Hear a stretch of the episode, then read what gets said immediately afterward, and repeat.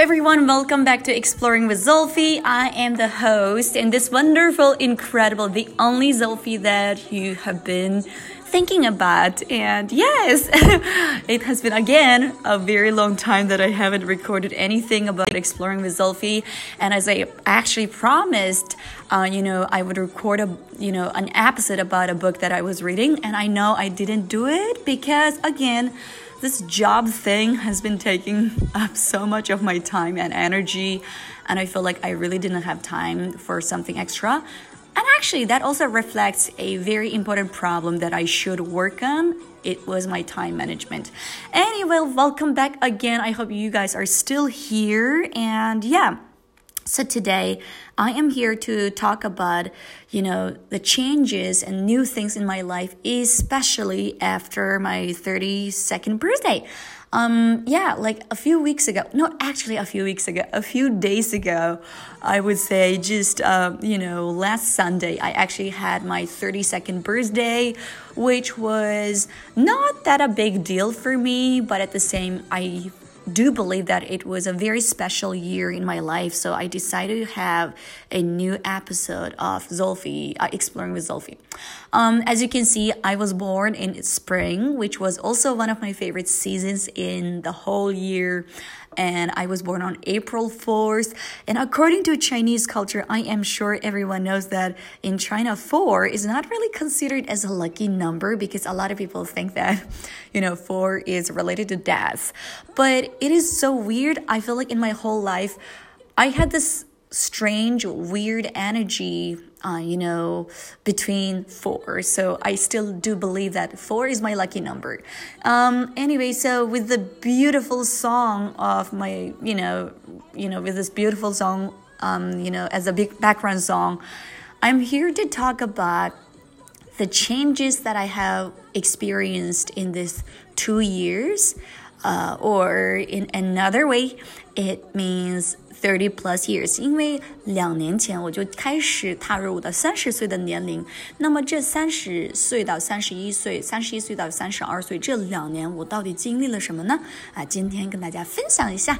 Um, so anyways, yay! So happy belated birthday to me. Yeah, 32, which was an amazing and also very stressful age, I would say. Uh, the reason why I would say it was an amazing year because, you know, I met some new friends that I would just imagine on the TV show or in stories. And I have met some of my good friends at work, which was amazing.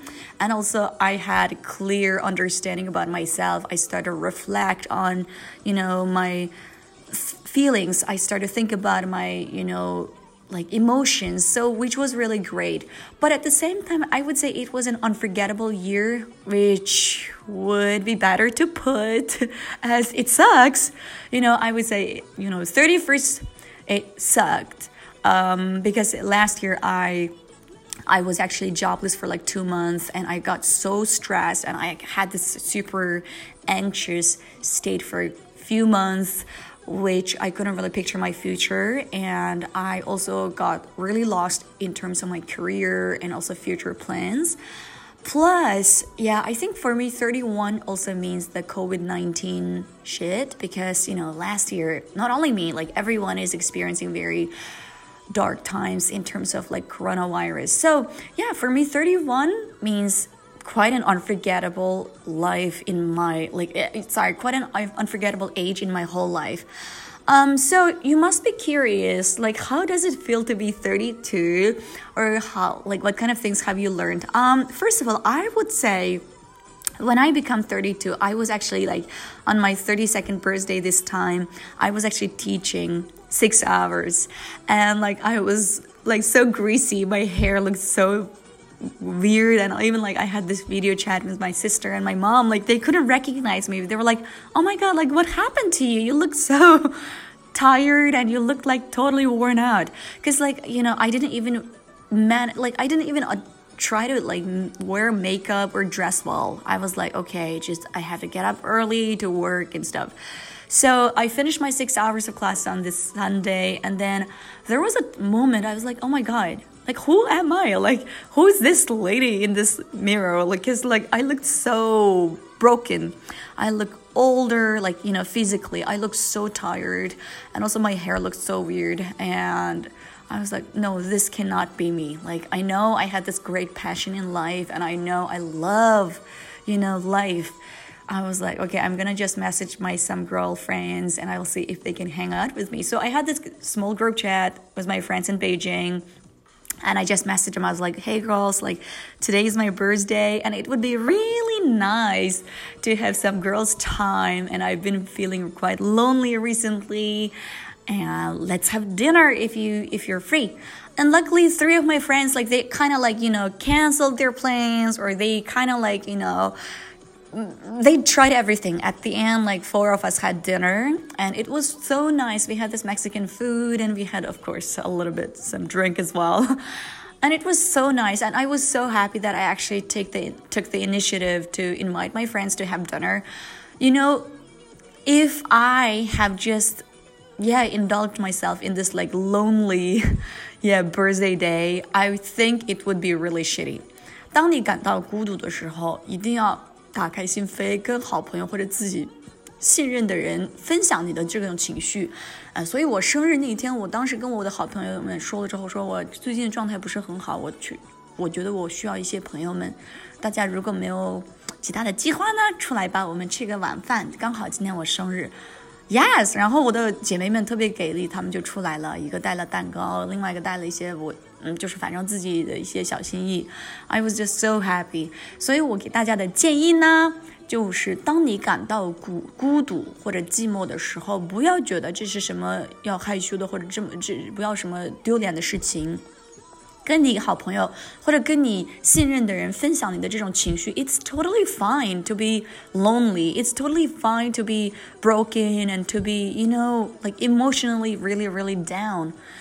But at the same time, you got to choose the right person and share your feelings. And sometimes, the more people you talk, the more you know like better understanding you will have about your problem about your feelings and also like sometimes maybe you will like naturally find out the solutions for your emotions um anyway so another thing i have learned through my experience of 30 and 30 you know one this ages I would say do not, okay, do not punish yourself because of other people's mistake. Because in the past, I, I had this like very strong responsibility to believe that, like, oh, you know, as a teacher, I should do this and that. But not only the teacher, as a sister, as a friend, I always believed that I should help other people. I should, you know, make them better. But at the end, I realized that it made me so tired. And honestly, at some level, I found myself being drowned in people other people's negative energy negative problems so my suggestion after like this two years of 30 plus I would say do not okay punish yourself by other people's mistake 三十岁之后的我的人生的第二个道理就是。嗯，不要因为别人的错误来惩罚自己， 呃，因为工作的原因，还有包括我的就是兄弟姐妹之间的关系，还包括好朋友之间的关系，我有的时候我会有非常强大的英雄主义的精神，我会觉得我必须要帮到谁，怎么怎么样，但是到最后发现，嗯，我发现我的能量越来越被消化，而且真的是。非常大的程度上，包括我的友情、亲情，还有生活方面，还有工作方面，受了非常大的影响。所以尽量调整，尽量保持平衡。如果你觉得有些事情你你没办法改变的话，你就不要太辛苦的浪费自己的时间和精力。Yes, that's what I learned. Like if something can really eat up your energy and also your, your time, your your feelings, try to think about it. Try to think if you can find any balance and then like choose the comfortable level of, you know, dedication, help or whatever it is. Yes, and the, the third change I found myself, of course, I think I started to become more naive. Okay, I know it sounds a little bit contradictory because, like, as I mentioned, in, in 31st and 30, I feel like I became more and more mature, but at the same time, like, why do I say naive? Let me tell you one. because like my teacher is teaching and I have so many kids around me and sometimes like through those little kids who are in elementary school level, I found that like being a child being a child means being simple. Like when they have very simple mind, when they have very, you know, simple life, kids can be so happy. Like they don't have to think about the future, they don't have to think about tomorrow, they just think about today or today or the present. Actually, kids are the ones are the winners in life. Like they know how to live, they know how to balance their, you know, their emotions. I mean, they do they cry, they can be really annoying sometimes, but my point is like when you try to live your life as children by having very simple mindset, not like being stupid, you know, not having very simple mindset and also not involving yourself into this complicated feelings and emotions, you will find yourself being in a very happy state. Yes. So sometimes, like, you know, I would try to numb my feelings, especially when something negative happens. Like, I would try to numb my feelings to, to just, you know, like kind of brainwash my mindset to tell me, like, telling myself, like, okay, you know what, girl, you're doing fine. Don't worry, it's gonna be fine. Like, I always try to make things simpler so that I don't have to, you know, get involved in this very complicated, stressful emotional state. Yes. And another small change or small advice that I got for myself, I think it might be also yes, like give yourself time. I think a lot of us, like when we experience some difficulties or when we experience some emotional state and changes, we always get very stressed and we always want to fix the problem immediately. But do you really think it is easy? Not really. It's not easy to fix everything right now immediately. So if you are struggling when there's a problem, if you're struggling, listen to me. Do not rush give yourself time. Okay, give yourself some time. 就是当你发现发生了一些问题，而且你自己非常着急的想解决，但是又解决不了的时候，一定要记住，给自己一定的时间，给自己一定的时间。OK，记住了。嗯，Yeah，if the problem，if this you know, if this is a very simple matter, trust me, you would have solved a lot earlier than this. So sometimes things may turn into another state or they might become better you know compared to the beginning so sometimes like when you give yourself some time you will have you know clear mind and also the pro- the, the complicated problems may become simple and easy to solve so every single time when you're struggling and you don't know what the solution is but at the same time you know you get really really worried and scared Okay, do not rush. Give yourself some time. Give some time limit. 就当你干着急，就是觉得哎呀，这个事情怎么办？怎么办？怎么办？这种情况下，一定要给自己一定的时间。那么这个怎么处理呢？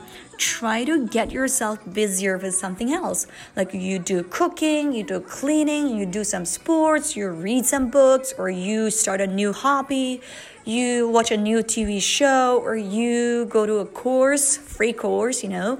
There are so many online courses that you can learn. So try to distract yourself instead of focusing on your helpless state，就是不要让自己看到自己那种无助又无能又无赖的这种样子。所以这种情况下，还是多培养一些兴趣爱好，让自己忙起来，做运动啊，做饭呀，打扫，兴趣啊，培养一个新的兴趣爱好，甚至上一些免费的课程，都可以帮到你。